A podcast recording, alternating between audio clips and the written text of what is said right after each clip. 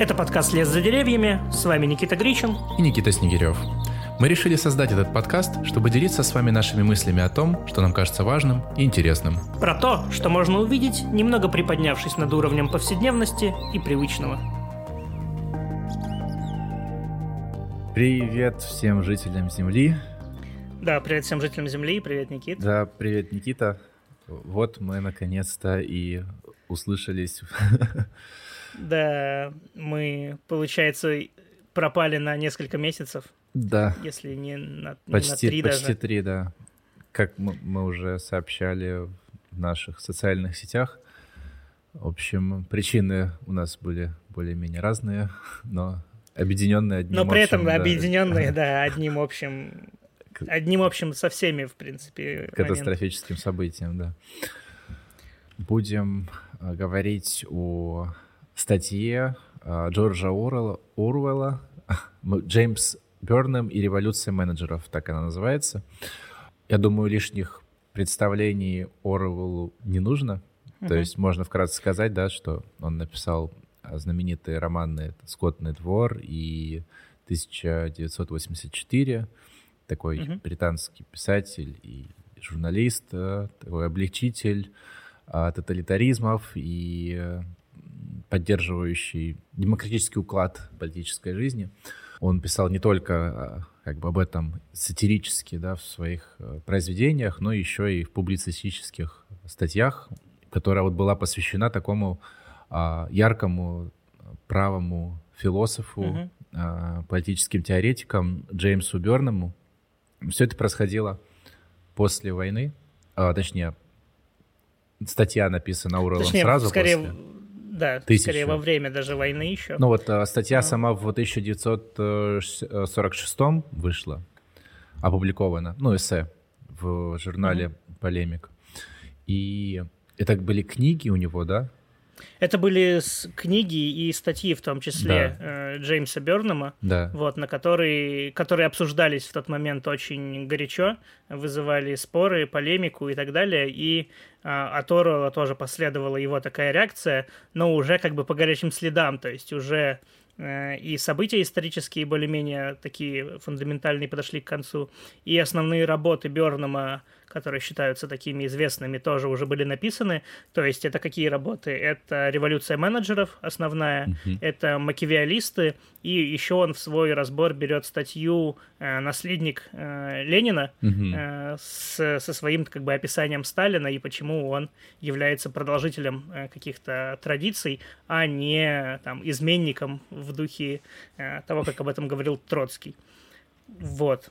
Э, Ну и также мы этим, как бы, этим подкастом продолжаем серию таких э, нетипичных для нас подкастов, где мы берем не классические социологические какие-то тексты, а экспериментируем там с публицистическими, э, с эссеистскими какими-то работами не профессиональных социологов, а скорее просто мыслителей в каком-то смысле и социальных философов. Да, то есть мы в в частности. каком-то смысле выходим из поля науки, а, как бы в поле а, такое, типа, а, г- гражданское, публицистическое, где а, сменяем свои эти добродетели познания на добродетели гражданского мира. Кстати, ты представил Оруэлла, хотя он особо не нуждается в представлении. Не буду скрывать, что мы уже второй раз предпринимаем попытку записать этот подкаст, но сталкиваемся с техническими сложностями, прям как в первые же выпуски вообще подкаста в Мы целом. же, мы же А. не, не уточнили, ну, как бы это очевидно, но все равно, да, что это первый, первый выпуск, э, записанный нами дистанционно. Не на кухне в Петроградке, да, Да, да, да. мило и уютно, и где туда-сюда бродил кот, и, Да, кошка туча. иногда включался бойлер с обогревателем э, и так далее. Теперь мы далеко друг от друга, я еще в Питере, Никита уже в Грузии. Да, Вот. Но надеюсь, мы не потеряем какой-то камерности и комнатности. да. Так вот, и мы уже записывали, точнее, предпринимали попытку записи этого выпуска, и у тебя была какая-то история с тем, как ты представлял, Да, как ты вообще вышел на этот текст, и почему стали интересны как бы мысли Оруэлла, Мгм. обзорные на тему Бернама и его идей. Ну, вообще, да, э, Спасибо, что подвел к этому. Вообще, я думал, как сделать это, знаешь, как в конце, типа, э, не то что пасхалка, но типа бонус, либо как-то в начале это вывалить все. Но, видимо, судьба разрешила, что это будет в начале, то есть в твоем лице. В общем, а, да, ну тут как бы так, двояко. Во-первых, как бы сами произведения Джорджа Уэлла сейчас особенно этот роман 1984, довольно на слуху, и там чуть ли продажи не бьют э, рекорды в, в России, да, раскупают в книжных магазинах. Ну и сейчас уже, конечно, люди больше переходят на, на историческую литературу, связанную с войной, то есть уже от, фантаз... от фантазийных сюжетов более реально посмотреть, как там угу. люди в Германии там, или в России переживали ужасы войны и тоталитар... тоталитарных режимов. Вот. А у меня была еще как бы вообще другая, немножко другой заход. И просто так получилось, что Орел как бы и тут всплыл с этого другого захода. Uh-huh. А, не так давно, где-то пару месяцев назад, циркулировало в сети э, огромное количество информации и всяких расследований о том, как э, методологический кружок Щедровицкого связан с российской властью. А методологический кружок — это такая философская школа советская середины э, прошлого века, где развивалось много всяких специфических э, идей, которые дошли до наших времен и оказали довольно существенное влияние на то, как мыслят там российские чиновники. Конкретно вот этот самый Георгий Петрович Щедровицкий, основатель этой, этой методологической школы, представляется как бы такой, таким оригинальным, оригинальным мыслителем. Но, как э, выяснилось, э, у него его мысли не так оригинальные, они имеют много параллелей с мыслями Джеймса Бернама, того самого, о котором мы будем говорить. И его мысли, можно сказать, ну это так, такая в качестве гипотезы, которую почему-то не, не до конца серьезно рассматривают и недооценивают, является той самой идеологией, которую все пытаются найти в российской власти. То есть mm-hmm. она настолько сама собой разумеющаяся, что незаметно кажется, как будто бы даже тем, кто ее ищет, они, они, может быть, сами ее разделяют, поэтому не видят ее в упор.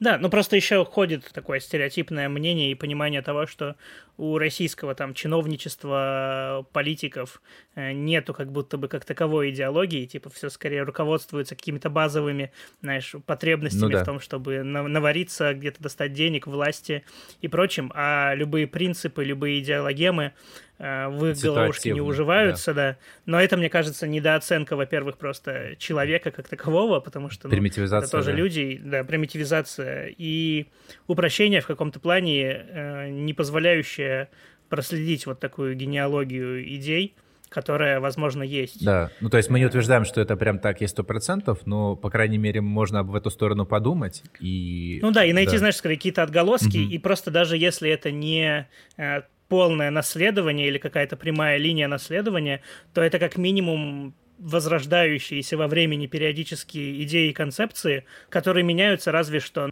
каким-то образом в соответствии с историческим контекстом, но в основе своей являются, ну, примерно такими же в этом веке и в прошлом, и там, в позапрошлом, я уверен, тоже. И поэтому интересно посмотреть на, так скажем, ну, какие-то перво... первые истоки подобных идей. Знаешь, фан-факт, э, чисто для усиления нашей позиции, а, есть такой э, российский чиновник, э, наверняка кто интересуется российской политикой, слышали Кириенко. А, он занимается в последнее время тем, что готовит э, российских чиновников э, к, к работе, типа к службе. Они проходят эти вот деятельностные игры, которые как раз основываются на, метод, на методологии этой методологического кружка. И сам этот Кириенко, он является учеником этой школы. То есть уже десятки тысяч человек прошли через вот эти подготовки, и, естественно, они используют вот эти идеологические, идеологические конструкции, они просто, знаешь, имманентно встроены угу. в то, чем они... На уровне то, пр- практики да, даже. Да, ну, то есть... да. И там губернаторов десятки уже сменилось, и они как раз тоже с этим вот всем. А, вот, и теперь перейдем конкретно, я, да? Да, я, в принципе, думаю, это очень хорошее, плотное такое введение, введение к теме. И да, давай перейдем непосредственно к самим идеям Бернама.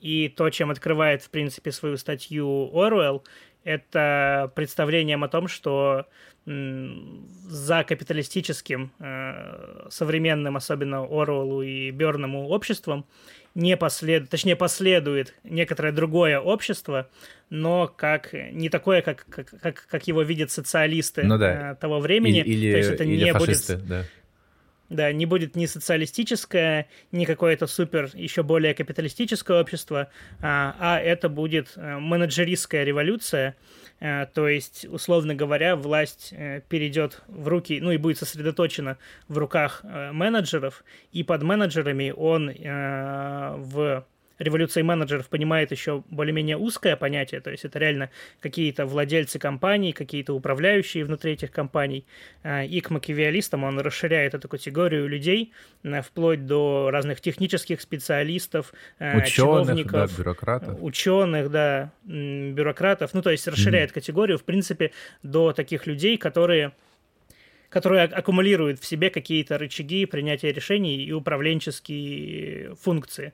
Вот, и еще второй тезис, он, в принципе, идущий бок о бок с этим, что, в принципе, на исторической линии никогда не существовало подлинных демократий, э, и никогда, по факту, народ не принимал никаких решений, а вся история из себя представляет скорее историю о том, что некоторые э, группы людей, не очень многочисленные, брали на себя какую-то ответственность за то, чтобы э, добиваться власти, и использовали широкие народные массы с тем, чтобы, ну, те, поскольку они наивные и верят в идеи братства, единства, mm-hmm. справедливости и прочего, они обманывали их, начинали как бы ими руководить, там, может быть, свергали режимы, приводили себя к власти, но после этого прихода к власти э, ничего не менялось, и эти обманутые люди как бы снова становились в позицию низшего сословия и снова служили только уже новым каким-то людям. И так, в принципе, было на протяжении всей истории, и с точки зрения Бернама ничего особо не меняется, и по факту менеджеристская такая система, которая грядет в будущем, это по факту та же самая реинкарнация все того же принципа, но в этот раз э, как бы без того, чтобы пытаться обмануть, называя себя там или демократией, или социализмом, или прочим, а такая более, более воплощенная идея вот этого отсутствия демократии. Когда это слушаешь э, в середине прошлого века, ну то есть в середине 20-го, то это кажется еще для многих довольно убедительной картиной, то есть этот э, Берном был, э, возглавлял философский факультет Нью-Йоркского университета и э, был довольно влиятельным теоретиком, э, представителем американского консервативного движения. То есть это не была какая-то маргинальная чушь, которая э, сейчас так, так и должна, мне кажется, восприниматься. Э, на, на полном серьезе мало кто может так об этом говорить из людей с хотя бы высшим образованием в гуманитарной сфере, там, в социальных науках. Но вот представитель, можно сказать, таких вот наук э, вполне себе серьезно об этом размышляет, хотя в то же время, да, с ним полемизирует э, Джош Орл, который имеет отношение скорее больше к сфере э, художественной. Вот, uh-huh. и ты вот начал рассказывать про, ну, пересказывать про менеджеризм, и я тут не могу не вспомнить и не поместить сразу же, знаешь, в контекст схемы, которую представил Болтанский, Киапелло. Да, это два человека. Да, в книге э, «Новый...» Мы говорим, да, о книге «Новый дух капитализма», который мы тоже не так давно, хотя относительно не так давно, уже на самом деле достаточно давно мы ну тоже обозревали. В марте где-то, да, не помню точно, выходили. Вот, в общем, да, у нас там было два, два или три выпуска, что ли, большая, объемная, хорошая такая книга. И, в общем, да, там было три, три духа капитализма, то есть они под духами подразумевался определенный этот дискурс, набор, определенный язык, который использовался в каждое из времени, определенный набор практик, критик. Вот. И как раз вот этот второй дух капитализма совершенно э, близко, как бы очень хорошо соответствует тому, э, что наблюдал Бернам, и действительно ни у кого не возникало сомнений в том, э, что происходит концентрация промышленной и финансовой мощи, что разрастаются вот эти гигантские корпорации, угу. что происходит обезличивание, да, массовизация, и... стандартизация, конвейеры. И дикая бюрократизация, и, в принципе, наверное, самый такой типичный образ э, предприятия какого-то капиталистического крупного того периода э, показан в антиутопии Бразилия, когда компания, причем частная, mm-hmm. это такой огромный гигантский, ну, огромное гигантское здание с тысячей этажей, где каждый этаж это абсолютно типичный этаж, э, где все сидят э, и какой-то типичный такой процесс, где все в маленьких комнатках mm-hmm. и что-то течет, и, и типа это огромная иерархическая структура, где каждый работник там в зависимости от своего статуса в этой компании э, обитает на определенном этаже, и как бы типично чем выше этаж, чем больше как бы чем выше твоя позиция в этой структуре, и все процессы жутко забюрократизированы, чтобы там э, просто какую-то базовую вещь получить или сделать, тебе приходится заполнять миллион бумажек, а эти бумажки направляются другим людям, которые пересортировывают эти бумажки, чтобы в конечном итоге произошла какая-то бюрократическая чушь, и в итоге все эти бумажки спустились обратно вниз, чтобы быть перезаполненными. Ну, то есть, когда любые частные компании из тех, какими они были в капитализме номер один, когда был такой э, один отец семьи, какой-то главный э, капиталист, движимый своим энтузиазмом и прочим, развивал маленькое предприятие и добивался каких-то успехов на рынке, то Семейные, сейчас возможно, эти компании... Да-да-да.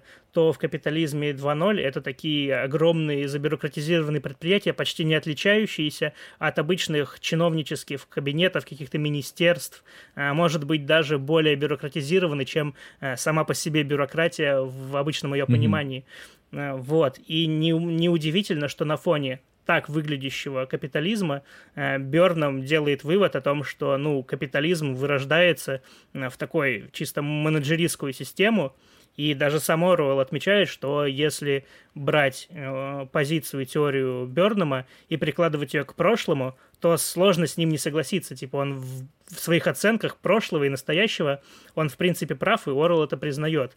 И это относится не только к капитализму, но и социалистические системы того периода – явно отличались от того, что типичным образом ну, называли социализмом, ну, да. там Карл Маркс или Ленин, э, то есть почти сразу после победы капитализма, точнее социализма там в Советском Союзе, он практически сразу перестал быть тем, что заявляется в основных принципах, и Орвелл отмечает, что типа если эти системы и можно назвать социалистическими, то в любом смысле, кроме тех, которые изначально вкладывались в слово социализм. Поэтому как бы Оруэлл, в принципе, соглашается с оценкой э, Бернама о том, что э, эти режимы как бы менеджеризируются и бюрократизируются. Да, и мы соглашаемся и э, Кьяпелла, и Болтански. А еще чисто такой фан-факт опять. А, значит, Бразилия, вот этот фильм, да, про который ты говоришь, а, он же как раз основывался на романе Оруэлла 1904, угу. и произведениях Кавки, как нам сообщает Википедия. Так более того, что он должен был называться 1984 1 дробь 2. То есть... Mm, это, кстати, интересный факт. Я его не знал, хотя люблю очень фильм. Да, любопытная связка. Вот. И фильм вышел э, в 85 году, то есть э, как бы рядом с 84-м. Э, вот. А, ну, а сам Кавка, в принципе, ну и вот эти произведения того времени, они как раз, да, были вот этим вот э, гипертрофированной вот этой иллюстрацией того, что намечалось, и Берном не то чтобы писал об этом в таком, как Оруэлл или Кавка, как предостережении, как том, что ужасно и не должно повторяться или быть, а он писал с придыханием, с таким вот ощущением восторга и трепета ну, да, да, да, от надвигающегося будущего менеджеристского. Даже, да, даже, в принципе, это относится, ну, не только к менеджеризму, а, в принципе, там и к фашистскому режиму, и к сталинскому режиму. Да, да. Когда он о них пишет, э, он пишет не без доли восхищения, но мы к этому еще подробнее, да, подойдем. Да, подойдем. Позже. Хотелось бы подробнее немного разобрать, вот, э, что у него в основе, да, лежало его представление. Mm-hmm. То есть там несколько таких э, странных теоретических конструкций, ну, так,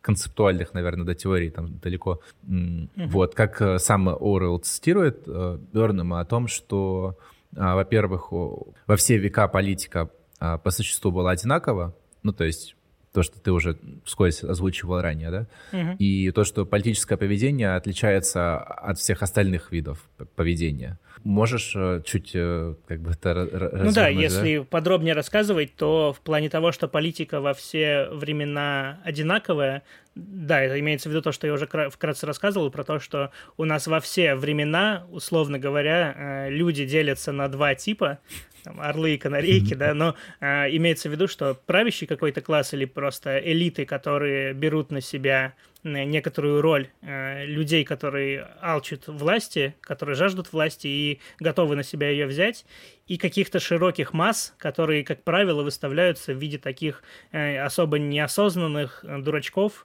э, как он упоминает, типа чаще всего находящихся вне политики, и это просто сов- совпадение с тем, как это употребляется часто словосочетание да. сейчас.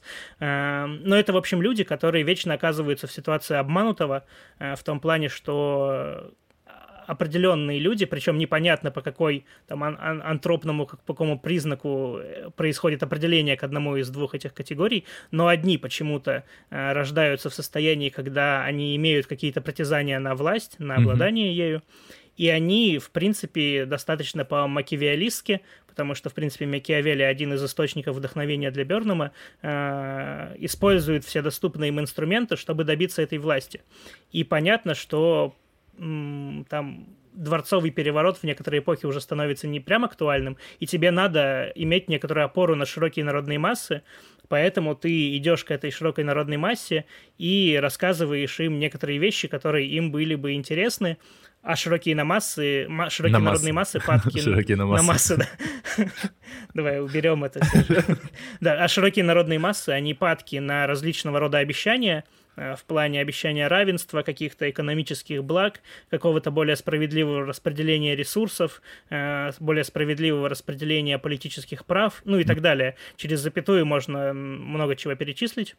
И они доверяются этим узким категориям людей, когда те приходят к власти, там, например, в ходе какого-то переворота, либо просто восстания, то эти люди становятся у руля, тогда как широкие народные массы остаются при своем. То есть для них э, иногда что-то меняется, но чаще всего оно меняется там непропорционально ну, да. изменению, которые произошли для элиты, э, или вообще в принципе ничего не На меняется. То есть, когда они остаются да. полностью mm-hmm. при своем, да. Э, только особенно если это все сопровождалось еще каким-нибудь кровавым восстанием либо войной, еще и с меньшим количеством ресурсов в виде там близких, родных, детей и так далее.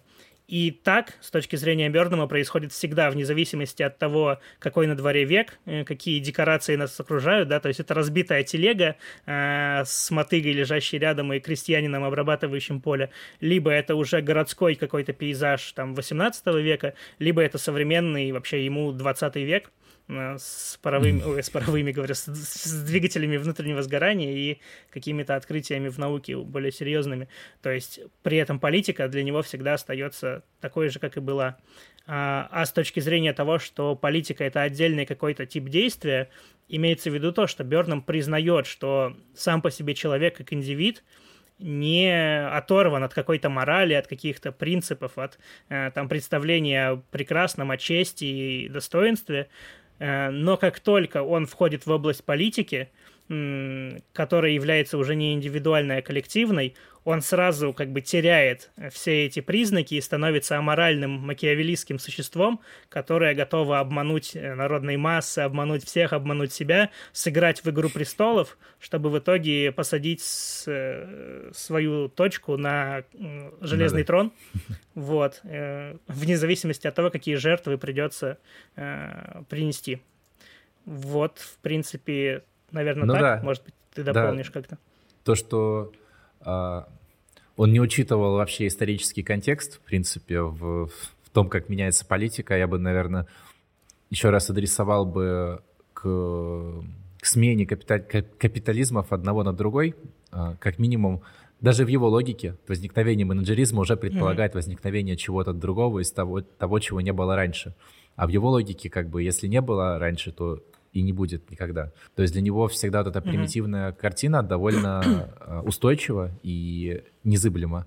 Однако она ну, вообще да. не соответствует даже его времени, не говоря уже о последних там 200 лет, а то и больше, с тех пор, когда а, традиционное аграрное общество стало индустриальным, высокодифференцированным, да. Оруэлл прям шутит на эту тему, что Бёрнам так доказывает невозможность демократии в будущем тем, что ее никогда не было до этого, или социализма в будущем, потому что его никогда не было до этого, как если бы он доказывал из э, там, э, середины 19 века невозможность существования машины, а из э, начала 20-го невозможности там, самолета, да. самолета, да, либо ракеты.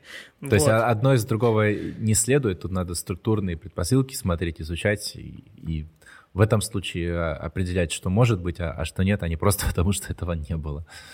Угу. А, да. Ну да. И еще, что важно, Берном не учитывает вообще э, функциональную какую-то необходимость в этом разделении на высший и низший класс, а, или да. там сословие, в этом контексте без разницы, потому что, ну, с точки зрения Оруэлла, тут очень спорный на самом mm-hmm. деле момент, но сама интуиция Оруэлла, я считаю, правильная, что на моменте, когда, например, Макиавелли пишет о необходимости разделения на высший и низший класс, в этом есть функциональная необходимость, потому что пока у нас средства производства, ну или просто технологии развитые до какой-то степени не очень высокой, мы просто вынуждены делать так, что огромная масса людей занята в таком рутинном каком-то бессмысленном труде по производству, чтобы просто обеспечивать функционирование жизни. Очень простое общество, да, состоящее там буквально да. из нескольких страт, которое можно упорядочить как, каким-то определенным набором там ролей, правил, ограничений. То есть, когда у нас большая часть людей занята просто в том, чтобы физически поддерживать его существование в плане добывания mm-hmm. еды, ну и выращивания и там обработки и прочего, а маленькая часть населения занята тем, чтобы как-то этим ну, руководить и еще поддерживать. Да, производство как бы находится в основном ну, в, да, в руках да, да. у а, феодалов, ну, в смысле, земля. Угу.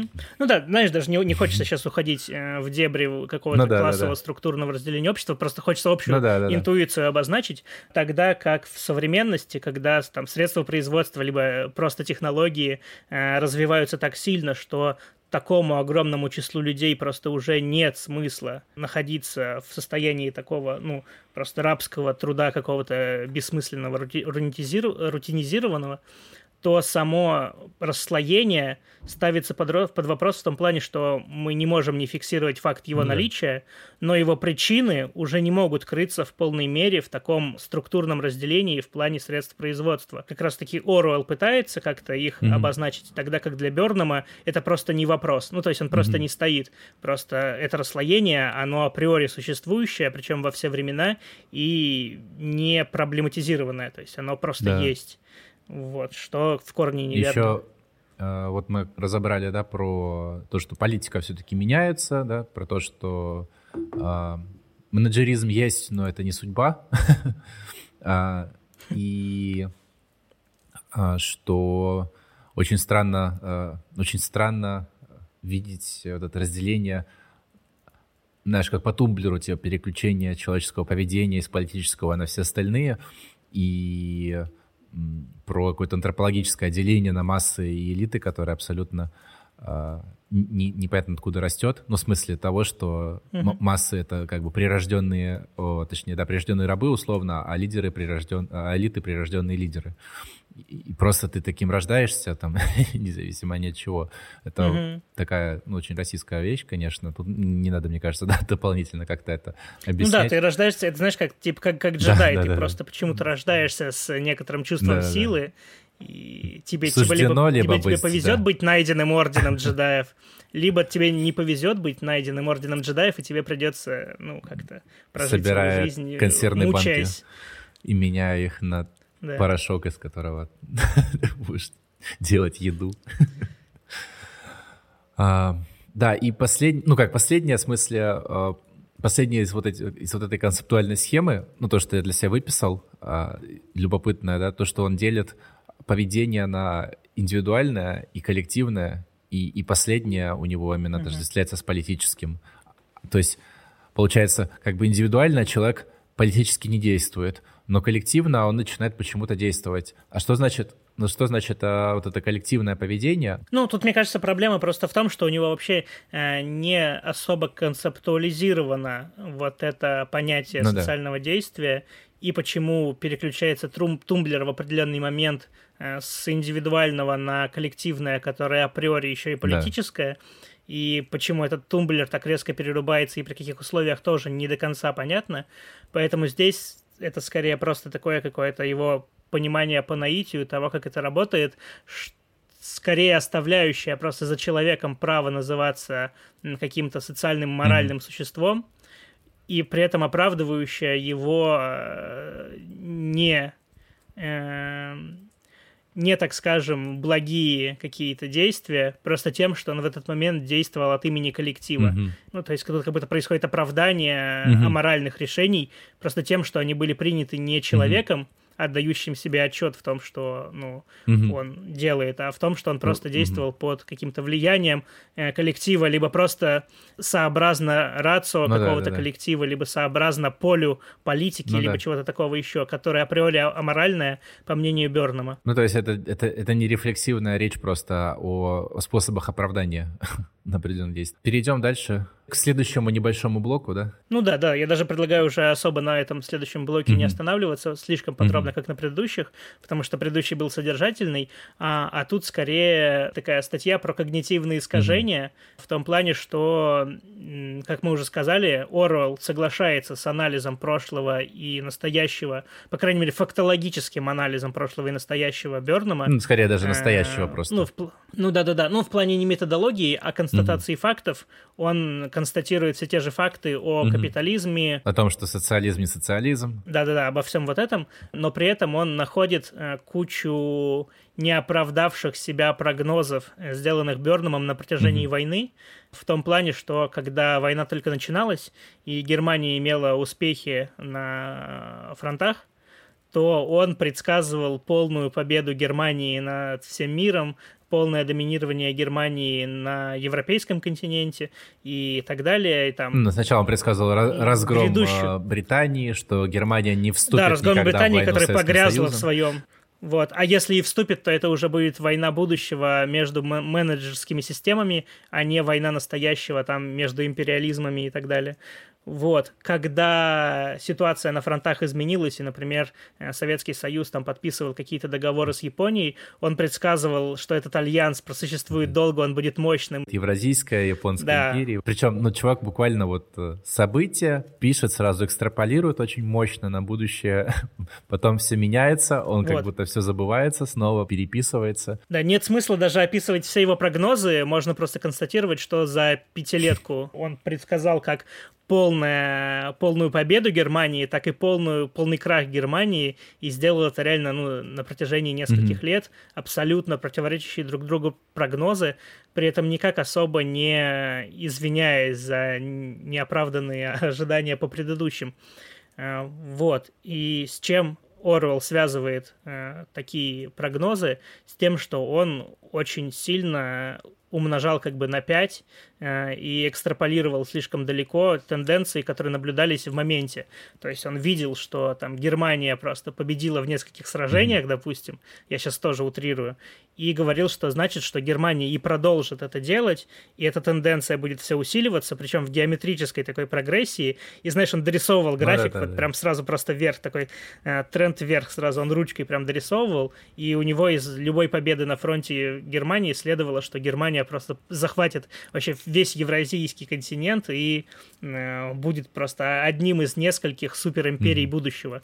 В целом, мы, кстати, этого не, не упоминали, он видит будущее не как э, множество отдельных государств национальных, как mm-hmm. это есть сейчас, он видит будущее за там несколько, ну, небольшой горсткой воюющих там или сотрудничающих между собой мега ну, империй, да. таких ну, мега корпораций. Типичный такой взгляд как раз вот ну, 19 того же века, когда были крупные а, империи, делившие между собой мир, а, священный союз, который помогал друг другу защищать, а, защищаться от а, революций, национальных каких-то восстаний, вот, и удерживать этот, этот консерв, консервативный строй. И, в принципе, эта логика продолжается, и любопытно наблюдать как раз э, воплощение этой же логики в речах э, там, президента российского Путина и поддержки этих речей там, в парламенте, Совете Федерации и прочих. То есть люди, в принципе, так мыслят, и видно, что это одна такая идеологическая школа, преемственная довольно. Вот. Но с чем еще Оруэлл связывает такие довольно, ну, странно смотрящиеся с точки зрения нашего времени прогнозы с некоторым таким чисто американским э, характером вообще мысли, э, особенно в тот Такой... период. Ну, если утрировать, то Америка это как бы огромный, э, огромная страна, на, почти полностью располагаемая на своем собственном континенте. И для него, в принципе, все перипетии там европейской, азиатской и другой, какой бы то ни было восточной политики, это нечто, что происходит на другом континенте между кучей каких-то непонятных маленьких субъектов. И в каком-то смысле это не очень удобно. Просто для типа типичного американца, не интересующегося там политикой, было бы гораздо удобнее мыслить э, таким образом, что вот есть мы на своем континенте, и было бы круто, если бы там на другом континенте тоже был бы один субъект, просто какой-то там победивший, победивший всех остальных, с которым можно было бы иметь дело, он был бы в какой-то степени предсказуем, не менялся бы каждые там несколько десятилетий и вместе с европейской там политикой, европейскими границами, и было бы все предсказуемо, удобно, там, пускай там это была бы Российская империя или Германия, в принципе, э, все равно, главное между, ну, чтобы это был кто-то, кто задоминировал всех остальных. Э, пускай это был бы там еще Китай и отдельный, ну и, короче, несколько центров, несколько мегаимперий, было бы гораздо удобнее. И это такой американский, да, наследование американского изоляционизма. А, вот, но чем, ну, с точки зрения Оруэлла плохо такое мышление, ну, помимо того, что это просто череда неоправданных прогнозов по итогу неоправдавших э, ожидания, это плохо еще тем, что происходит недооценка некоторой инертности, медлительности, заторможенности глобальных исторических процессов, потому что с точки зрения Бернама э, история и исторические как бы субъекты, агенты ведут себя очень мелодраматически в том плане, что они вечно раскалываются, собираются, распадаются, исчезают, уничтожаются, либо уничтожают. То есть происходит такая вечная драма, вечное напряжение какое-то и такой... То есть то, что можно... Почему можно было бы да, вечно снимать сериал, который длился бы 30 сезонов. Да. А, тогда как э, часто империи распадаются очень медленно, заторможенно, процессы отматываются, э, затормаживаются. Что-то может существовать просто десятилетиями в одном состоянии, которое близко к краху, но оно как будто бы вот... Как будто этот крах не за поворотом. Ты никогда не знаешь, что конкретно за поворотом. За поворотом может быть дорога в ну, сотни да. километров километров. Хотя кажется, что там крах чего-то близок, либо поражение близко, хотя может э, исторические процессы повернуться так, что типа в силы еще развернуться, и баланс будет э, нарушен э, и так далее. И это и сейчас можно наблюдать, когда различные эксперты там из новостей просто, вечерней да, сводки да. новостей делают выводы о том, как политика изменится э, в ближайшие 5-10 лет. Э, это очень глупо, потому что, ну, обычно, ну, да. как правило, следующий день несет другие изменения, из которых можно такие же утрированные выводы сделать вообще в противоположную да, сторону. Уже они так, знаешь, поднаучились, э, ну, то есть говорить очень такими обтекаемыми фразами, но, тем не менее, каждое новое событие всегда вызывает какой-то бурный, бурный рост обсуждений о том, как все сейчас принципиально поменялось, и все сейчас будет по-другому, и, и, и сейчас все mm-hmm. изменится, хотя по факту проходит там пару дней, меняется одна новость на другую, и снова все по новой.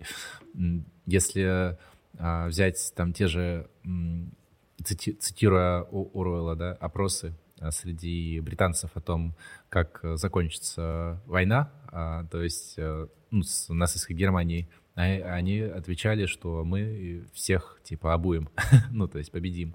А если спросить, спрашивать интеллектуалов разного рода Э, профессионалов, то они будут э, говорить, что либо мы проиграем, они не видели легкой победы, какого-то позитивного сценария. Ну да, это, знаешь, Орел связывает с тем, что, типа, когда ты принадлежишь к вот этому более интеллигентскому ну, да, да. сословию, у тебя, как правило, там чуть более развито воображение, и ты чуть больше себе представляешь, что такое конкретно военное время и какие лишения сопутствуют такому времени, и тебе настолько плохо просто от того, как ты это видишь, что тебе проще просто сейчас сразу сдаться и не испытывать всего этого горя, которое тебя ждет в будущем. Он еще говорит, типа, что самый простой, самый простой способ закончить войну ну, это да, проиграть да. ее. Лучше а, ужасный конец, чем ужас без конца. Да, да, да. Плюс еще доминировала в те времена, точнее, не доминировала, а наблюдалась тенденция к восхищению такими огромными э, ужасными mm-hmm. режимами типа сталинского режима среди интеллигенции э, в Британии и э, к немецкому режиму также. Знаешь, я, я как-то себя э, словил на мысли тоже, ну, где-то, может, пару недель назад, есть как будто какое-то внутреннее э, такое желание, чтобы уже наконец-то кто-нибудь бахнул ядерной бомбой, чтобы уже, знаешь, это напряжение снялось, типа, вот что, ну, типа, и все кончится, знаешь, наконец-то, потому что ты вот бесконечно в этом ожидании, что сейчас вот что-то случится ужасное, и оно не случается, и это намного больше выматывает, чем мысль о том, что это все может наконец-то просто в один момент закончиться. И как uh-huh. бы непонятно, как оно закончится, но как-нибудь да закончится. Вот. Ну, в принципе, психологию вот этого хода мысли очень хорошо понимаю. То есть это не кажется чем-то таким uh-huh. далеким особенно сейчас. Это ну, не да, то, что да. я там хотел бы, чтобы все там померли, ну просто это... Да, если что, это не призыв ни к какому действию, никакой эскалации. Это слишком, мне кажется, просто размышление. Для кого это вообще все? Что-то еще хотел сказать а, напоследок. Да, а, знаешь, если бы я был Эрихом Фромом, я бы сказал, что это идеальный... Забыл, кого зовут, нормально. А, Джеймс Бёрном. Идеальный образец такой авторитарной личности, как и Мартин Лютер или Адольф Гитлер. Возможно, Иосиф Сталин, его анализ не был приведен, но я, я подозреваю, что они угу. недалеки были друг от друга в плане характера. И если вкратце, да, это люди, которые испытывают э, трепет и как раз такое благоговение перед э, высшими силами, какими-то крупными такими историческими событиями, а, какой-то неумолимым каким-то роком, судьбой, божественным чем-то, а с другой стороны сами стремятся вот к этому, к этой власти и подчинению. Блин, меня там кто-то грохает дверями, надеюсь, не будет слишком мешать. Вот, все-таки не в студии снимаем, к сожалению. Да, то есть э, стремятся подчинить э, своей власти другим и ну и, естественно, это угу. вещи, там, связанные с э, таким цинизмом, да, и с отрицанием, наверное, самой жизни как таковой. Вот, и вот этот весь набор качеств, он, в принципе, кочует от одних э, людей к другим, и, я думаю, обуславливает в какой-то смысле интеллектуальные риторические ходы, которые они используют для того, чтобы оправдать. Но это такой психологизм, конечно, непростительный социологом. Можно mm-hmm. взять, э, изучить, наверное, в какой он был э, среде, да, там, социальной структуре, с кем он был связан, в каких, э, в каких отношениях находился, и найти, э, возможно, в этих, в этих связях э, причины его интеллектуальных решений. Ну вот, я предпочитаю, наверное, как-то комбинировать это. Вот, mm-hmm. такие, а, такая вот история. Да. да, я со своей стороны тоже хочу какой-то итог подвести. Надеюсь, мы ни разу не назвали Джеймса Бернама Бо Бернамом, да, как комика.